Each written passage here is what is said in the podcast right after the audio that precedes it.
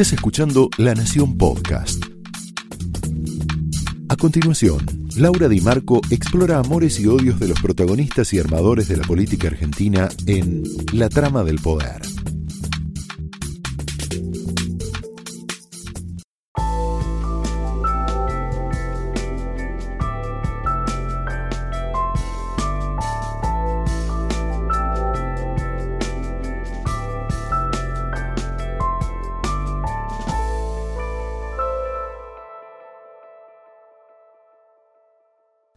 Muy buenas noches, bienvenidos a la trama de hoy, en donde nos vamos a meter a fondo en lo que pasó en esta semana política y en lo que puede pasar, porque este fin de semana es un fin de semana que tal vez sea decisivo para la Argentina. Tenemos el, debate el domingo y mañana hay una marcha a la que el gobierno le puso el nombre de la Marcha del Millón, evocando un poco aquella marcha que hizo Raúl Alfonsín el 26 de octubre de 1983, en donde el gobierno espera o, por lo menos tiene un número mágico que es al menos de 100.000 personas. Pero la realidad es que hay sensación a fin de ciclo en la Argentina. Hay un ciclo que termina, aunque Macri sea reelecto, cosa que es eh, muy difícil, aunque no es imposible, porque si Macri es reelecto, no va a poder gobernar como lo hizo durante estos cuatro años. Si le tuviéramos que poner una palabra al momento actual de la Argentina, en todos los planos, en el económico, en el político, en el cotidiano, eh, cada uno en su casa. La palabra es incertidumbre. La Argentina está en pausa, esperando una definición que muchos creen que ya está definida, pero otros creen que no y que se puede dar vuelta y que puede haber un milagro en octubre, que puede haber un milagro el 27 de octubre. Mañana hay una marcha decisiva para el gobierno y también simbólica con el radicalismo dentro de esa, de esa coalición, el alfonsinismo, rememorando bueno, aquella marcha donde Alfonsín metió un millón de personas en el obelisco, recitó el preámbulo de la Constitución, una especie de rezo laico, en donde la opción era autoritarismo o democracia. Hoy lo vamos a tener esta noche a Jesús Rodríguez, un protagonista eh, insoslayable de los últimos 35 años de la Argentina, para analizar este momento actual y también para hacer un, continuo, ¿no? contarnos cosas que explican el momento actual, que explican nuestros fracasos. La sensación también de la Argentina es que hemos vuelto a fracasar. Bueno, Jesús Rodríguez hoy eh, vamos a tener una charla muy, muy interesante y te la recomiendo muy, muy intensamente porque además de contar cosas de sus propias vivencias de aquella, de aquella marcha del obelisco de 1983, va a contar cosas actuales y anticipar cosas del futuro, de, un futuro probable, de un futuro posible. ¿Se jubila Macri si pierde las elecciones? Las marchas del sí se puede y todos los movimientos políticos que está haciendo Macri eh, desde las PASO en adelante parecen anticipar que eso no va a ser así sobre todo, bueno, si un resultado adverso lo deja más cerca del 40%, es decir, no es lo mismo un Macri perdiendo por 32% que por 38%. Eso, bueno, eh, tener un 38% de los votos, o un tercio, si querés, de los votos, 8 millones de votos, digamos, votaron en contra del kirchnerismo en las PASO, podríamos estar pensando en un tercio de la sociedad, eh, no parecen indicar que alguien... Eh, se pueda jubilar, ¿no? Eh, el propio Macri no está pensando en eso, pero tal vez eh, otras, otras figuras de Cambiemos, como Horacio Rodríguez Larreta, María Eugenia Vidal, eh, el propio Cornejo o Martín Lustó, están pensando en otra posibilidad, ¿no? En un post-macrismo en donde ya Macri no sea la figura central y sí exista una, una conducción más colegiada, más centrada en nuevas figuras. Alguien que está pensando en el 10 de diciembre de este año y no tanto en el 27 de octubre es Horacio Rodríguez Larreta. Horacio Rodríguez Larreta desde hace muchos, mucho tiempo, muchos años, desde su juventud incluso, eh, está pensando en su candidatura presidencial y la va a poner en marcha y la va a poner en juego, si es que Macri pierde las elecciones, y si es que él logra retener la ciudad, cosa que en su caso es bastante probable. La derrota de Cambiemos en las primarias eh, le hizo cambiar la estrategia a Horacio Rodríguez Larreta, que si Cambiemos pierde las elecciones y él logra retener la ciudad, se va a convertir en un referente muy importante porque va a gobernar uno de los distritos políticos más eh, relevantes de la Argentina. Como te decía, cambió su estrategia, eh, peronizó, si querés, su campaña. Por un lado, lo está convocando a Luis Barrio Nuevo, sí, Luis Barrio Nuevo, para que fiscalice el sur de la ciudad. En el barrio 31, en la ex Villa 31, en donde la reta perdió de un modo escandaloso, a pesar de haber invertido muchos millones ahí, eh, está haciendo un trabajo casa por casa, eh, tratando de despegarse de la, figura de Macri. Y eh, por derecha hizo un acuerdo con José Luis Espert, que estuvo aquí en la trama, lo anticipó aquí en la trama, dio la primicia aquí en la trama, que es que le cederá sus votos, los votos de la ciudad, eh, a, la reta porque Spert, la fuerza de Spert no tiene un candidato en la ciudad.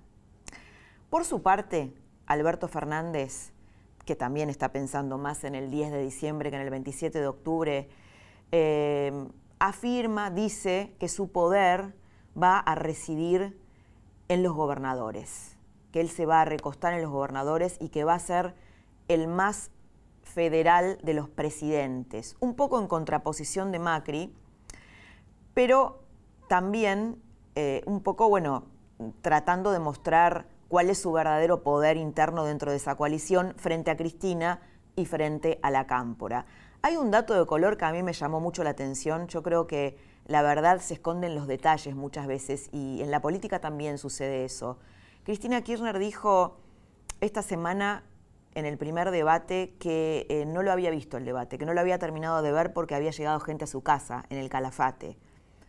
Hacemos pausa en esta escena, mirá de lo que estamos hablando, ¿no? Cristina Kirchner ungió a su candidato, era un momento importante, central, porque era el primer debate de su candidato a presidente ungido, y ella no terminó de ver ese debate o no lo quiso ver. Esto parece más que una agresión a Macri, una agresión a su propio candidato, Alberto Fernández estas como pequeñas, pequeñas tensiones es lo que también te puede dar una vista previa de lo que podría venir.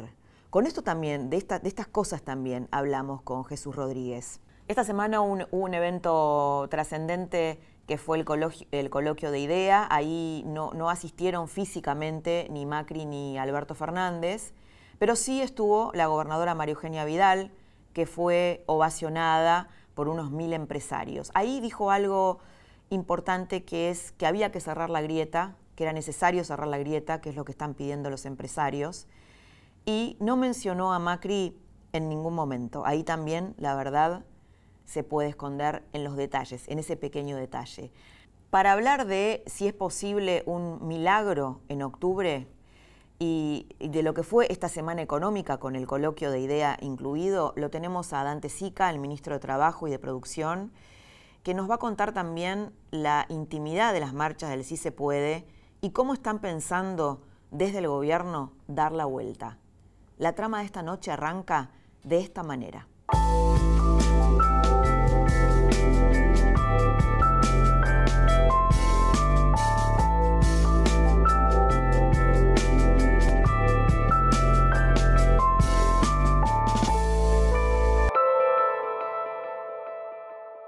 Jesús, muy bienvenido esta noche. ¿Qué tal? Buenas noches, Laura. Un gusto estar con vos. un gusto. Además queremos aprovecharte además como político, como, como intelectual, como analista y como testigo privilegiado de los últimos 40 años, podemos decir, 35 años, 35 años de la política. intelectual me queda muy grande, lo otro sí. Bueno.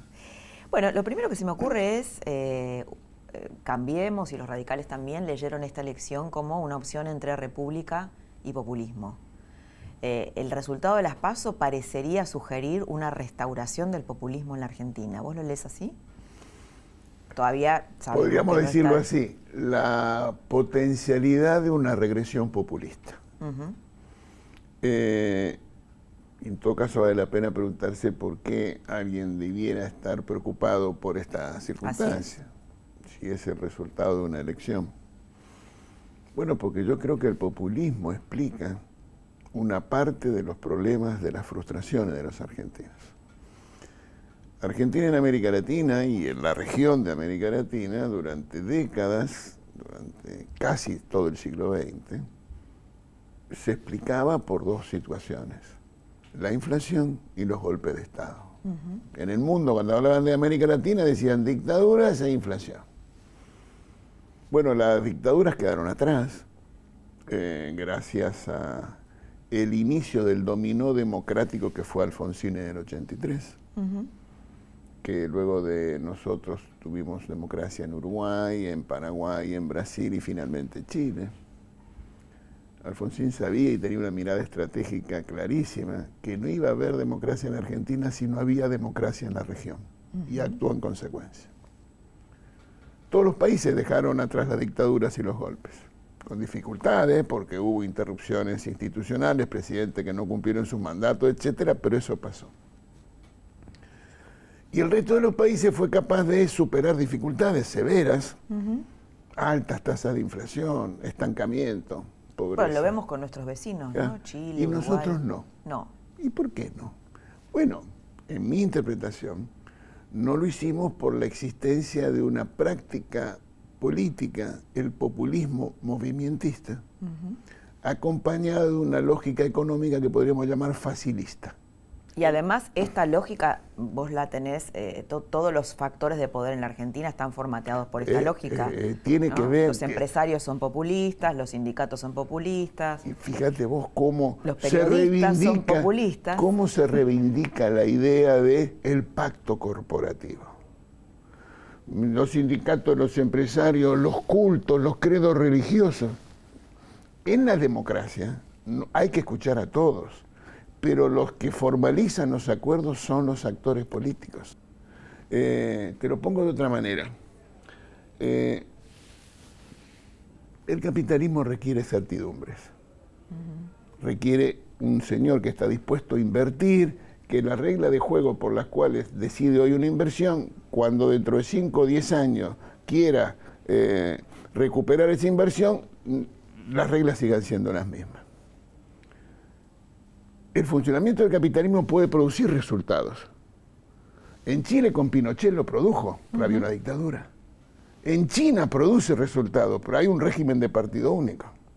En las democracias, la previsibilidad que requiere el capitalismo exige acuerdos políticos y funcionamiento institucional que le dé previsibilidad al funcionamiento del sistema. Bueno, es lógico, ¿no? Suena, lógico. Por supuesto. Bueno, contaba Ramón Puerta, el embajador en España, que él había, cuando asume Macri, mm. tenía un montón de inversores españoles interesados, mm. vueltos a interesar, digamos, en la Argentina, y que eso se cortó cuando vieron que Cristina Kirchner tenía posibilidades de volver al poder. Pero míralo así. Eh, si vos requerís de esa previsibilidad y esa certidumbre, episodios como los que aquí vivimos, donde la presidenta que se iba no quiso entregarle el mando al presidente que había surgido. Y fijémonos el argumento, luego en su libro dijo que era visto como un acto de rendición. La rendición existe en la guerra, no en los sistemas democráticos. Esa percepción, y si querés más, le, vamos otro paso más. ¿Por qué pasaba eso? Porque se consideraba que el presidente Macri había usurpado el poder, porque la idea del pueblo, la mayoría está en un determinado lugar y no se admite la posibilidad de que haya otra. Bueno, pasó, llegó el 17, hubo una elección, se ganó. Hubo acuerdos, porque hubo acuerdos con los gobernadores, según una ley. Esa ley, acordate la batalla campal en el Congreso. Entonces, la, renuencia, la, el rechazo a la idea de diálogo y de acuerdo es constitutivo que explica los problemas de la Argentina. Ahora, Jesús, alguien que te está mirando y tal vez tiene unos años, ha vivido los últimos años, 30 años de la Argentina, también te puede decir, bueno, pero la democracia de Alfonsín no resolvió la economía, al contrario, o sea, la, tuvo, se fue en un grave problema económico y Macri tampoco. ¿no? La gente está muy enojada con la economía. Muy bien, pero entonces preguntémonos, para resolver un problema, para no resolver... La abogada del diablo. Perfecto. Para no resolver un problema hay dos posibilidades. O negar su existencia o tener un mal diagnóstico.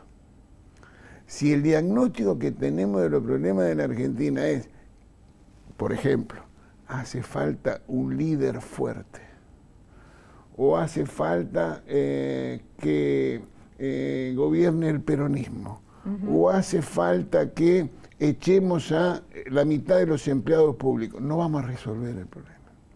El problema de la Argentina, su frustración y su decadencia y su retroceso relativo a lo largo del tiempo tiene que ver con los golpes del 30 al 83 y Alfonsín terminó con eso, que no es poco, pensando en la solución de los problemas económicos. Y en segundo lugar, con la ausencia de populismo. Mientras nosotros no nos liberemos de ese riesgo de regresión populista, no vamos a encontrar solución a los problemas económicos. Y no te hablo de la libertad, de la tolerancia, del respeto a la opinión del otro, estoy hablando de solución de problemas económicos que pasa por los acuerdos. Eh, vos escribiste una nota sobre, Israel, yo también estudié de Israel. Israel resolvió un problema parecido a los de la Argentina, elevadísimo déficit fiscal, gran gasto público, inflación. estancamiento económico, eh, economía recesión, cerrada. economía cerrada, aislamiento, todo. Ellos hicieron un programa económico muy parecido al del Plan Austral de Alfonsín casi en la época donde vos fuiste ministro de Economía, antes, no, antes, antes, Pero mira lo que interesante. En Israel hay un régimen parlamentario. Lo que voy a tratar de argumentarte a favor de la política como causa que resuelve los problemas económicos. El plan era muy parecido al que aplicó Alfonsín acá. Aquí fue una frustración porque no pudimos bajar el gasto público. En Israel, un programa bien diseñado técnicamente, como el Plan Austral, un programa con funcionarios competentes, como el Plan Austral, hicieron lo que nosotros no pudimos hacer. Hubo un acuerdo político entre los partidos mayoritarios, el Likud y el laborismo. Tuvieron la decisión de formular ese programa y de respetarse su cumplimiento. Decidieron que iba a haber la mitad del gabinete de un partido y la mitad del gabinete del otro partido. Y aceptaron que cada uno de los partidos va a gobernar dos años extraordinaria. ¿Y hubo una autolimitación de los propios sindicatos? Muy, bien, por supuesto. Nosotros acá que tuvimos, llegó un señor que ganó una elección, que parece que es el mecanismo por el cual uno debe respetar, no, se discute, si hay algo que no se puede discutir es el resultado de una elección si esta es limpia. Eh, y nosotros, nosotros como sociedad, le dijimos que no, que no era legítimo, que era un usurpador y no le reconocimos esa circunstancia. Es tremenda. Ahora, Jesús, si vuelve, eh, dos, preguntas quiero hacerte. Si vuelve, si, suponiendo que gane Alberto Fernández las elecciones, ¿no se volvería a corroborar que solo el peronismo puede gobernar la Argentina? Eh, bueno, primero vamos a ver si... Sí, sí, por supuesto. Primero vamos a ver. Segundo vamos a decir, eh, el pasado no es un lugar atractivo al cual volver.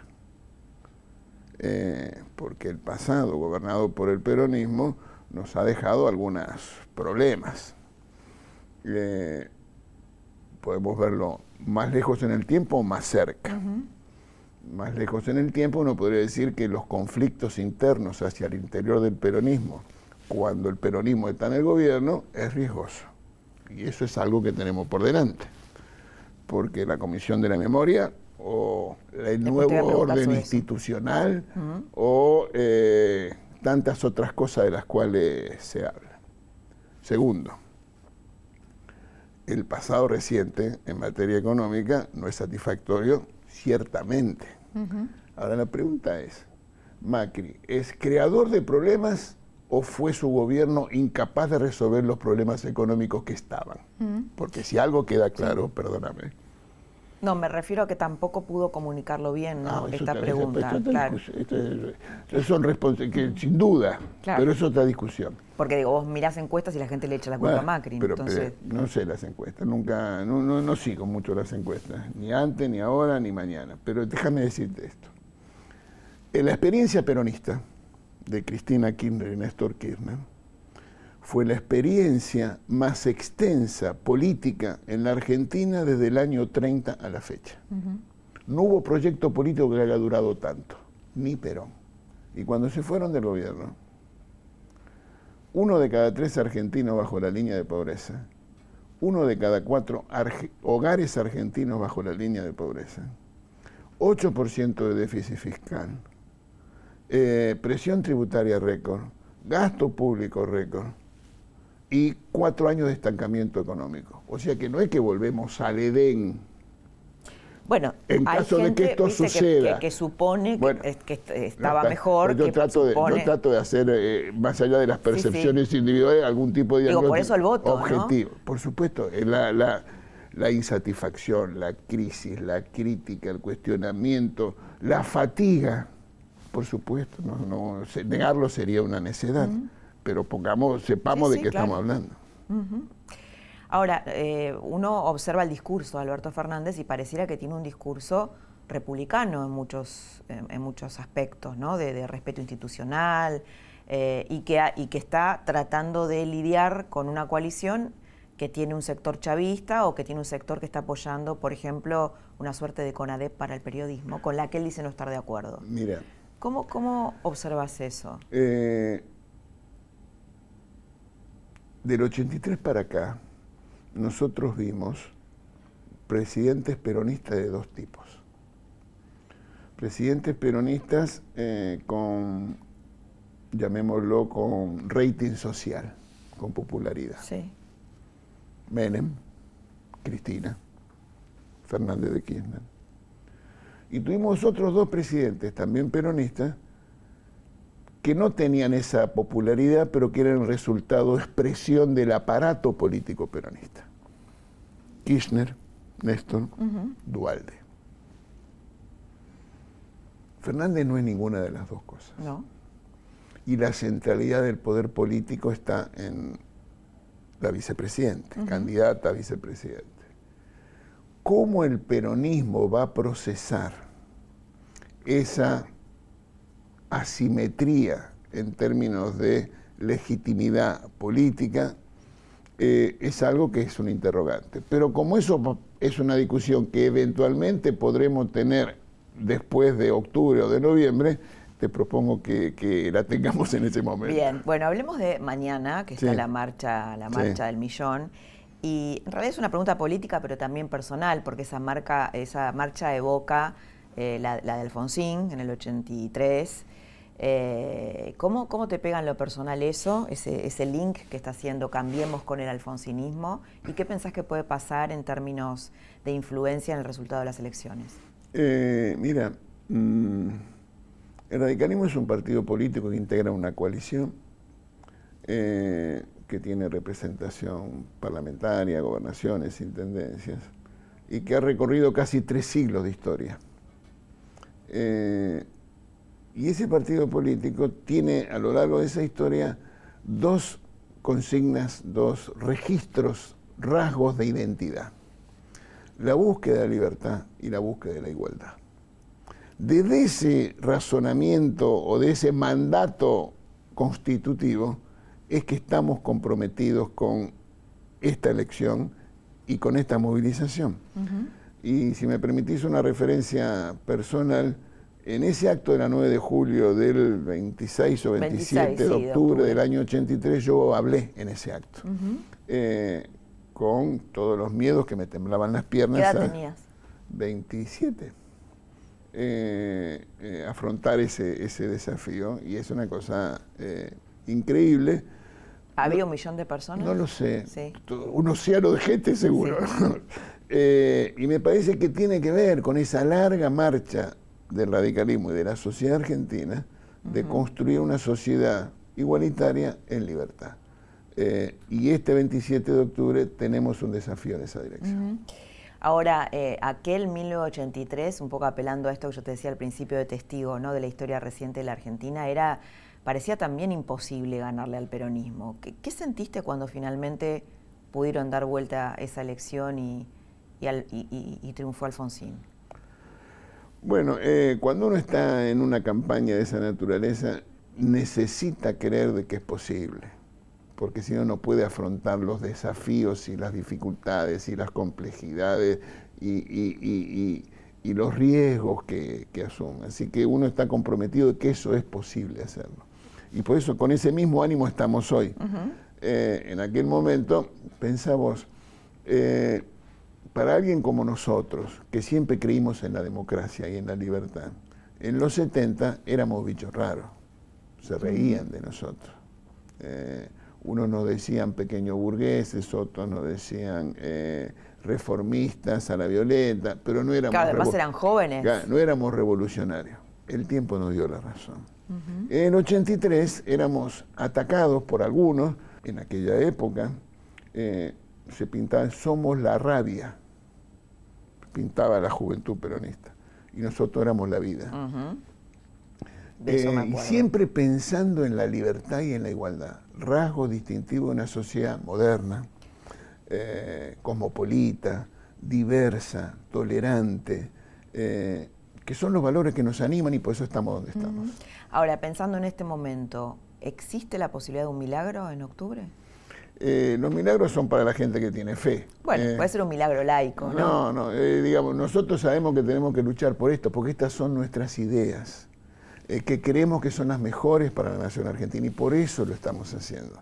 Eh, queremos ganar, hacemos todo lo posible para ganar, eh, comprometemos nuestro esfuerzo para ganar, pero competimos porque creemos que hacemos bien para que la Argentina defienda esos valores. ¿Qué, tendría que pasar numéricamente? Es muy difícil, pero ¿qué están pensando que podría pasar los que creen que puede Macri ser reelecto en el 27 Los de resultados de las elecciones que hubieron después de las PASO, Mendoza y Córdoba, entre otros lugares, muestran dos cosas muy importantes. Una, mayor número de votantes. No es una cuestión menor. Mayor mucha gente viste que no votan las primarias porque no las cree importantes. Mayor número de votantes. Segundo, en esos resultados que te señalo, menos votos de los candidatos del Frente de Todos que los que obtuvo en su momento eh, la fórmula Fernández. Eso es lo más difícil, me, parece, bueno, ¿no? Pero eso es lo que sucedió. En la provincia de Mendoza. En la provincia, ok. en la provincia de Mendoza. Estaba diciendo que votó el 12% menos, tuvo 12% menos de votos la candidata senadora, candidata gobernadora, que lo que obtuvo en su momento Alberto Fernández, Cristina Fernández de Kirchner. Así que eso puede pasar, puede pasar estamos haciendo todo lo posible para que suceda. Eh, vamos al peor escenario y, cerramos ya, la charla. Macri no es reelecto. ¿Qué pasa con Cambiemos o Conjuntos por el Cambio y con el radicalismo de adentro? Estuvieron hace poco juntos con Marcos Peña, ¿no? No sé si hablaron eh, de eso. Eh, te lo voy a decir así. En democracia, las decisiones son institucionales de los partidos. Eh, en eso creemos nosotros. Eh, a veces uno mira que Laura se lleva bien con Jesús y Jesús se lleva bien. Eso parece una fiesta de cumpleaños del jardín de infantes de sala de cuatro. Eh, en democracia los acuerdos políticos lo hacen los partidos. Y el radicalismo tomó esa decisión, no en una, en tres oportunidades ratificando esa coalición habrá una nueva convención cuando esto tenga lugar que definirá la decisión del radicalismo. Mi opinión es que el radicalismo debe honrar el voto que obtenga, porque será un voto mandato de defensa de la libertad, de la igualdad, del equilibrio de poderes, de la tolerancia, de los acuerdos, del progreso y de la defensa de la libertad. Te preguntaba esto porque Cornejo por ahí tiene una posición distinta, ¿no? Habló de bueno, tuvo críticas fuertes hacia Macri incluso antes de las PASO y habla de una suerte de, no sé si de jubilar a Macri, pero de hacer un postmacrismo con una conducción más colegiada. Me parece que ahí los dos tienen posiciones distintas. Los dos quieren. Eh, vos y Cornejo. No ¿no? no, no sé cuál es la posición de Cornejo, pero en todo caso te digo lo que pienso. Yo tiene que haber eso, tiene que haber un fortalecimiento de la coalición porque honra ese, ese mandato del voto y ciertamente seguiremos insistiendo en la necesidad de formalizar reglas de funcionamiento de la coalición cualitativamente mejores que las que hoy tenemos, como hicimos antes. ¿Se puede saber algo de lo que hablaron con Marcos Peña, que estuvieron reunidos? Trabajando en la campaña, precisamente. Ajá, pero no hubo nada, eh, digamos, de cara al futuro, alguna charla. Campaña, nuestra Eso es raro, ¿no? Porque Marcos Peña no, no, no, mucho, muy cerca de ustedes no, no estaba. Nuestra energía está comprometida en la elección del 27 primero, antes en la marcha del sábado y todas las que estamos haciendo en todo el país. Muchas gracias Jesús por A vos Laura por la invitación, gracias. un placer. Hasta aquí escuchaste a Jesús Rodríguez, un actor, un protagonista importantísimo de la historia argentina de los últimos 35 años. Quédate, porque ahora viene una jugosísima charla con Dante Sica en donde te va a contar por qué cree que es posible un milagro el 27 de octubre.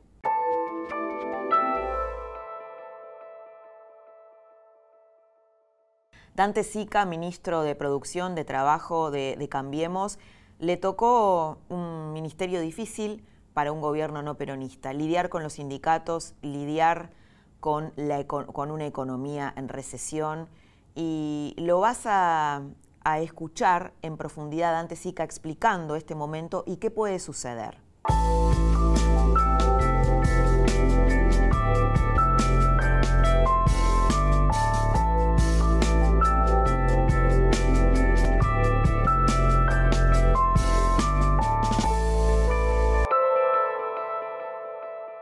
Dante Sica, buenas noches, bienvenido a la trama de hoy. Eh, bueno, muchos temas económicos, muchos temas que nos angustian, empezando por, por, eh, la inflación, ¿no? que conocimos para la inflación de septiembre, una de las más altas, si no la más alta. Y la sensación, bueno, es que cambiemos, algo no salió bien, la economía fracasó y la pregunta es ¿por qué? ¿Qué pasó? Sobre todo con el tema de la inflación. No, antes que nada, buenas noches y gracias, gracias por la invitación. Gracias a usted por venir. Que, claramente este índice de septiembre es un índice no esperado por ninguno, eh, ni por el gobierno, ni por ninguno de los actores. Eh, si uno mira la economía antes de las PASO, veníamos con un proceso de, baja de la inflación. Convengamos que estamos todavía con una inflación alta, pero venimos con un proceso en baja. En el mes de julio habíamos tenido una inflación mayorista que siempre te adelanta lo que es la inflación del mes posterior en, minoristas de casi el 0%, la estimación para el mes de agosto iba a ser una inflación ya por debajo del 2% y, viendo la tendencia hacia fin de año, hasta estos meses, de una inflación más cercana a 1,5. Insisto, todavía cuando comparamos con el resto de los países, en especial los países del barrio, ¿no? de, ah. de la región, sigue siendo una inflación alta, pero en función de los indicadores que veníamos trayendo iba a ser más baja.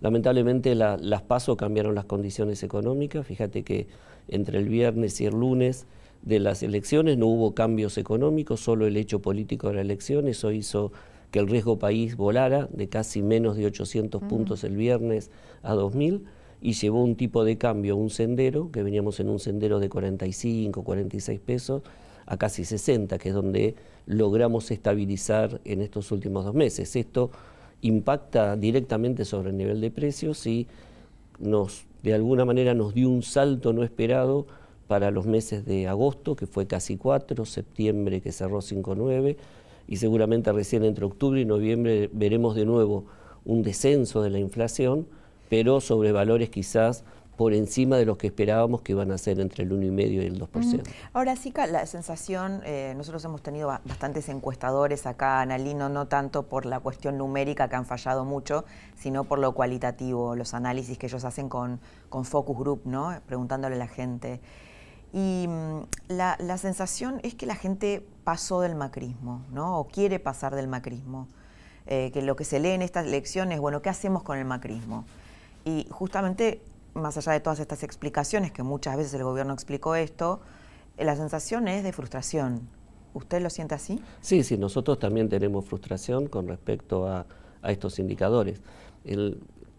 La inflación es uno de los principales males que tiene la economía argentina porque afecta a aquellos más desprotegidos, en general a todos los sectores de, de ingreso fijo, a todos los sectores eh, informales es donde pega mucho más fuertemente. Los, sectores medios o de ingresos medios altos siempre tienen mayor posibilidad de instrumentos, ya sea por nivel de información, por poder acceder al mercado, al mercado de capitales, pueden cubrirse de una manera distinta.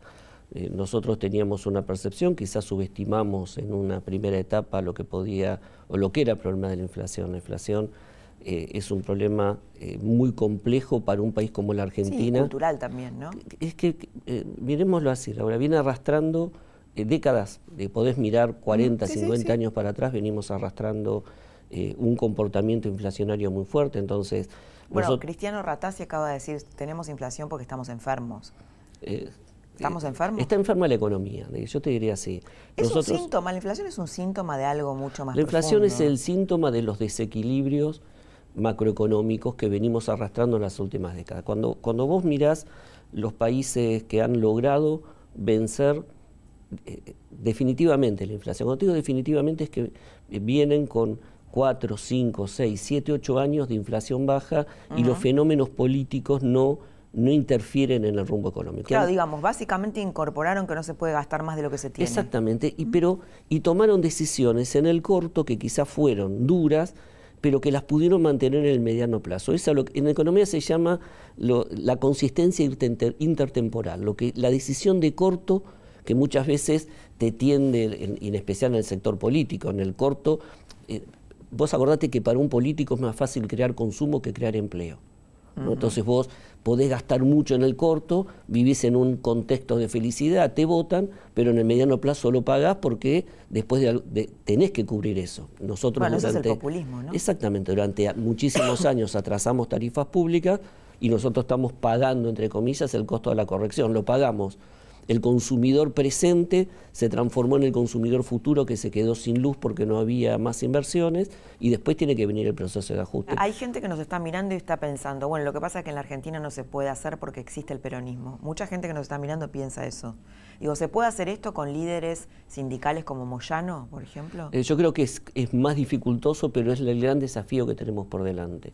Creo que si uno mira del 83 para adelante, la sociedad argentina y, la clase política argentina es como que tuvo un compromiso con la sociedad en términos de, dijimos nunca más a los militares, la recuperación de los derechos humanos, el valor de la democracia para votar cada dos y cuatro años, creo que eso lo logramos. Lo que no hemos logrado tener es un consenso fuerte con respecto a la economía. Fíjate que nosotros del gobierno lo intentamos en el 2017, después de la elección, el presidente llamó a unos consensos básicos. Lo que pasa es que a mí la sensación que me da es que es difícil generar esos consensos con un presidente que tiene tan alta, que tiene tan alto grado de rechazo, ¿no? Una imagen negativa tan alta como Macri.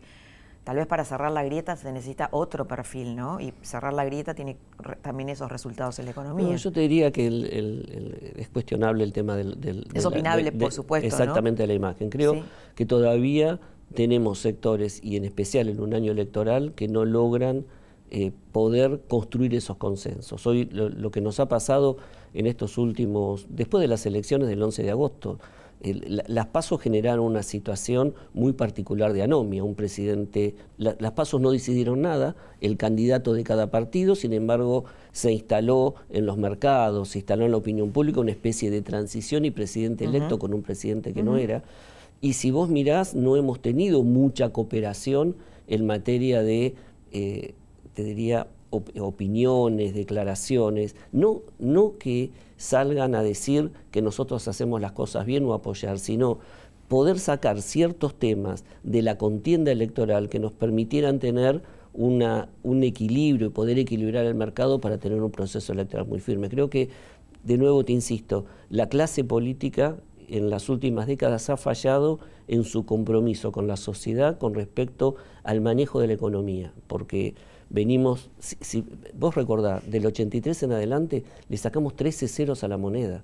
hemos sido un laboratorio de políticas económicas. Hemos fracasado. Precios, totalmente que hemos fracasado en economía, porque el fracaso es el fracaso que en el dato la contracara de la inflación es no tener moneda. No tener moneda implica que no tenés mercado de capitales. Una pyme que se inicia no puede financiarse, no tiene cómo financiarse. Una familia de clase media no puede tener un préstamo a largo plazo para sacar su vivienda. Entonces creo que tenemos que tener un compromiso más fuerte porque lo que ha demostrado estos tres años con el esfuerzo que hemos hecho del gobierno es que tenemos que tener un compromiso mucho más firme del sistema político porque la inflación es un proceso endémico que tenemos que erradicar definitivamente.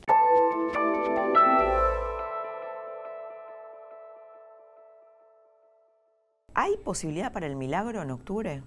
Nosotros estamos convencidos y cada día que pasa y, lo que está generando estas movilizaciones que está haciendo el presidente, eh, poner en valor lo que hemos hecho, el resultado de las PASO, que tenemos una oportunidad para poder ir al balotaje y estamos trabajando y estamos convencidos que lo vamos a lograr. Mm. Pongamos el peor escenario, no entran al balotaje, mm, Macri pierde las elecciones. ¿Se jubila Macri? No, al contrario. Primero lo que hay que tener en cuenta es que va a ser una fuerza de oposición muy fuerte a nivel nacional lo que es la coalición Cambiemos, el radicalismo junto con el PRO. Y claramente en esa coalición hoy Macri es el líder indiscutido y creo que va a seguir ejerciendo ese liderazgo a futuro. No, le preguntó por qué Larreta tiene ganas de probarse el traje de candidato a presidente. No, seguramente, digo, todos tienen, todos tienen posibilidades. Eh, nosotros estamos convencidos de que la elección en la ciudad va a ser favorable en la primera vuelta a Horacio y eso le va a permitir poder seguir construyendo y claramente que va a tener aspiraciones, pero lo que es el liderazgo, el, dar las señales para poder seguir, seguir adelante si es que no podemos mantener cuatro años más la conducción del gobierno nacional, claramente el, referente de todo el espacio va a seguir siendo Mauricio Macri. Tuvo que lidiar en este tiempo con popes sindicales peronistas, formando, digamos, integrando un gobierno no peronista más allá de su identidad, ¿no? ¿Cómo fue eso? ¿Tuvo, tuvo expresiones muy fuertes con, con Moyano, ¿no? Dijo que él se había llenado las arcas personales. Y con Moyano es el, no hemos logrado tener contacto porque nunca ha participado en ninguna de las reuniones a las cuales ha sido convocado. Ha tenido, su gremio ha tenido una actitud poco colaborativa. Nosotros, si recordás, hemos instalado las mesas sectoriales como un ámbito de, de diálogo y, de poder llevar adelante cambios que permitan mejorar la competitividad de muchos sectores. Lo hemos hecho en Vaca Muerta, en el sector automotriz, en maquinaria agrícola y en todas han participado los sindicatos, la UOM, ESMATA, la, Cámara de la, la Construcción. No hemos logrado nunca tener con camioneros ese trabajo. Después con el resto de la dirigencia sindical hemos tenido, siempre hemos mantenido un diálogo fluido a pesar de tener divergencias, porque claramente las tenemos. Digo, muchas veces las divergencias son por cuestiones de fondo. Eh, nosotros creamos la, Comisión de Diálogo Social Tripartito, donde están las tres centrales obreras, las cámaras empresariales, nosotros como gobierno y la OIT coordinando para poder discutir el, el, mercado del trabajo futuro, ¿no? el empleo que viene, para poder en ese marco plantear todas las disidencias y claramente tenemos en algunos, en algunos lugares opiniones divergentes. No hemos podido construir lamentablemente durante este año porque es un año político y quizás la, instancia política nos impidió poder construir un consensos más fuertes para poder atacar problemas que nosotros observamos que son importantes, en especial para la pequeña y mediana empresa para que pueda tomar trabajo formal, que en el fondo es lo que queremos, ¿no? Trabajo decente, que quiere decir que tenga cobertura formal que hoy no tiene. Y lamentablemente ahí no hemos podido avanzar. Temas como... Bueno, la reforma laboral, ¿no? Sí, pero yo te diría, creo que la reforma laboral es un cliché. El nombre reforma laboral es un cliché. ¿Por qué? Porque o la modernización laboral. Sí, pero yo soy más de, creo que hay que adaptar los marcos regulatorios en el mercado laboral. Dame dos segundos que, y déjame que te explique.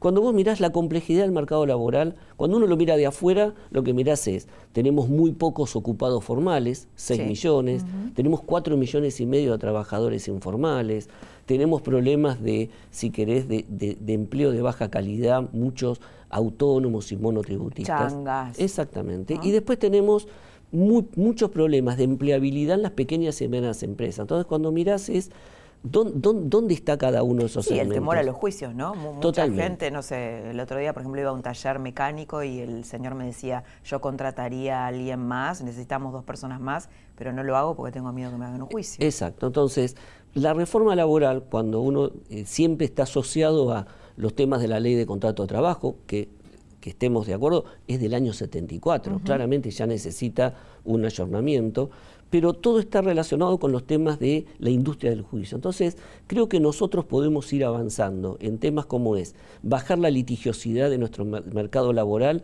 que no, no le afecta a la grande, no le afecta a las grandes corporaciones, le afecta al pequeño que termina ese taller mecánico tomando una persona informal y que a lo mejor el riesgo de la litigiosidad es mayor que si lo tomara de manera formal. Entonces, Entonces lo toma. Exactamente. Entonces lo que tenemos que lograr es o lo toma de manera informal, con lo cual no tiene ningún tipo de protección social, de arreteo, de ningún tipo de cobertura. Entonces lo que tenemos que lograr consensos es en poder tener un programa de, si querés, de cambios, de normativas, de reformas legislativas o de algunas resoluciones que nos permitan primero desmantelar la industria del juicio, trabajar sobre algunas eso lo cuestiones. puede hacer un gobierno no peronista?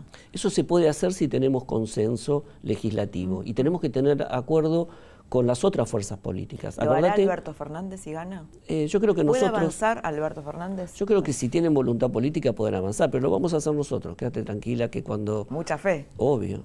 Me da la sensación que le están marcando la cancha a Alberto Fernández, ¿no? digamos, dentro de la propia coalición opositora. ¿Cómo, cómo lo ve usted? ¿Lo ve así? Digo, sin, querer, eh, todavía manteniendo mi rol de ministro, pero claramente lo que estamos viendo es que la coalición opositora no tiene una unicidad con respecto al pensamiento ni en materia económica ni en cómo llevar adelante el paquete de reformas. Eh, te, pongo un solo caso para que lo veas.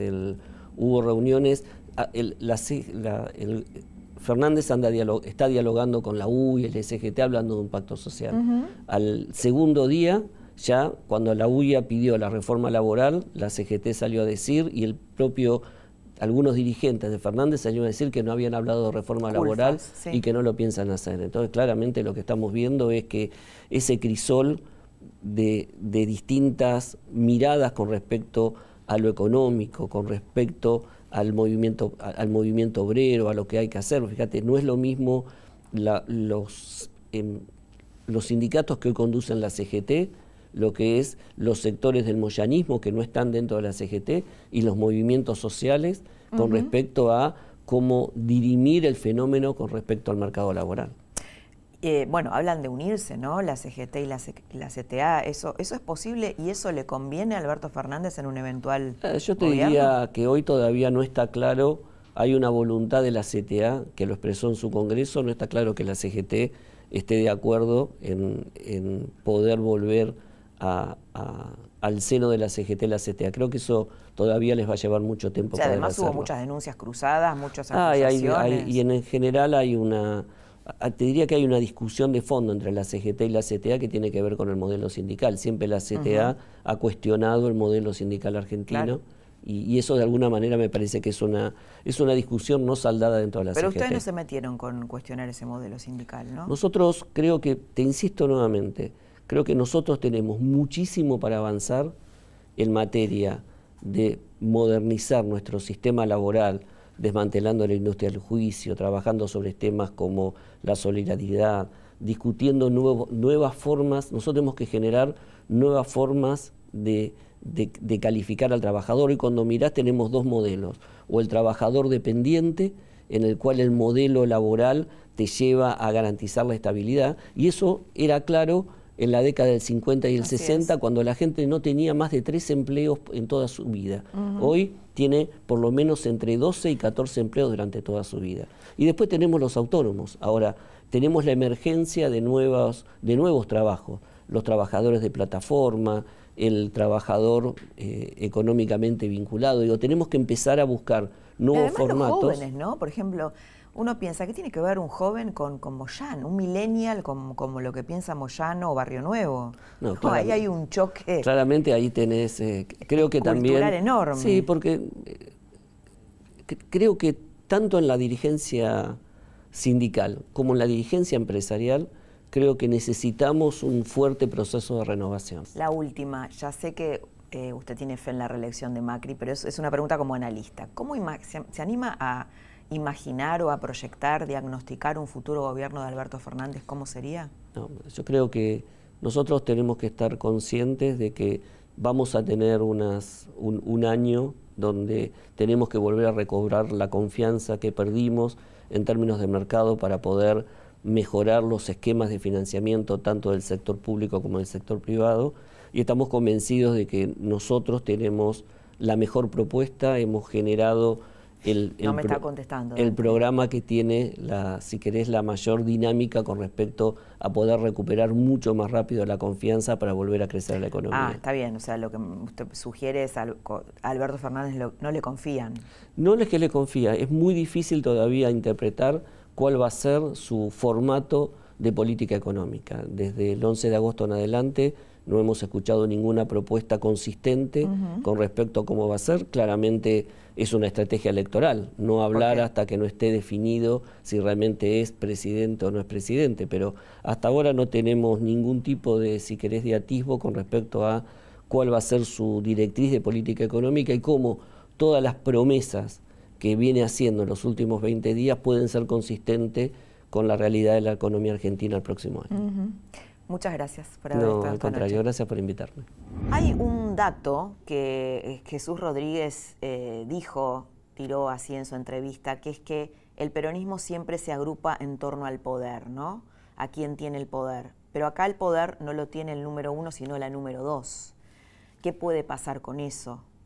¿Cuál es el plan económico de Alberto Fernández? ¿no? Un poco en el coloquio de idea, en los pasillos del coloquio de idea también surgió esa pregunta. Eh, mm, él dice que puede ser ortodoxo o puede ser heterodoxo, pero la, realidad es que ese plan económico no está apareciendo. Tampoco está apareciendo el plan económico de Macri para un eventual segundo mandato. Quedan dudas, quedan algunas ideas muy interesantes, tanto de Jesús Rodríguez como de Dante Sica, que nos mostraron, sobre todo en el caso de Jesús Rodríguez, la película, que es tan importante para entender la Argentina. Hasta aquí llegamos esta noche. Te espero la próxima semana para seguir compartiendo juntos otra trama del poder. Que tengas muy buenas noches.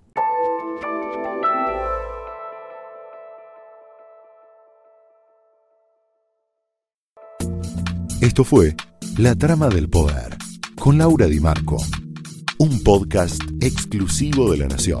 Escucha todos los programas de La Nación Podcast en www.lanacion.com.ar. Suscríbete para no perderte ningún episodio. Estamos en Spotify, Apple Podcast, Google Podcast y en tu reproductor de podcast favorito.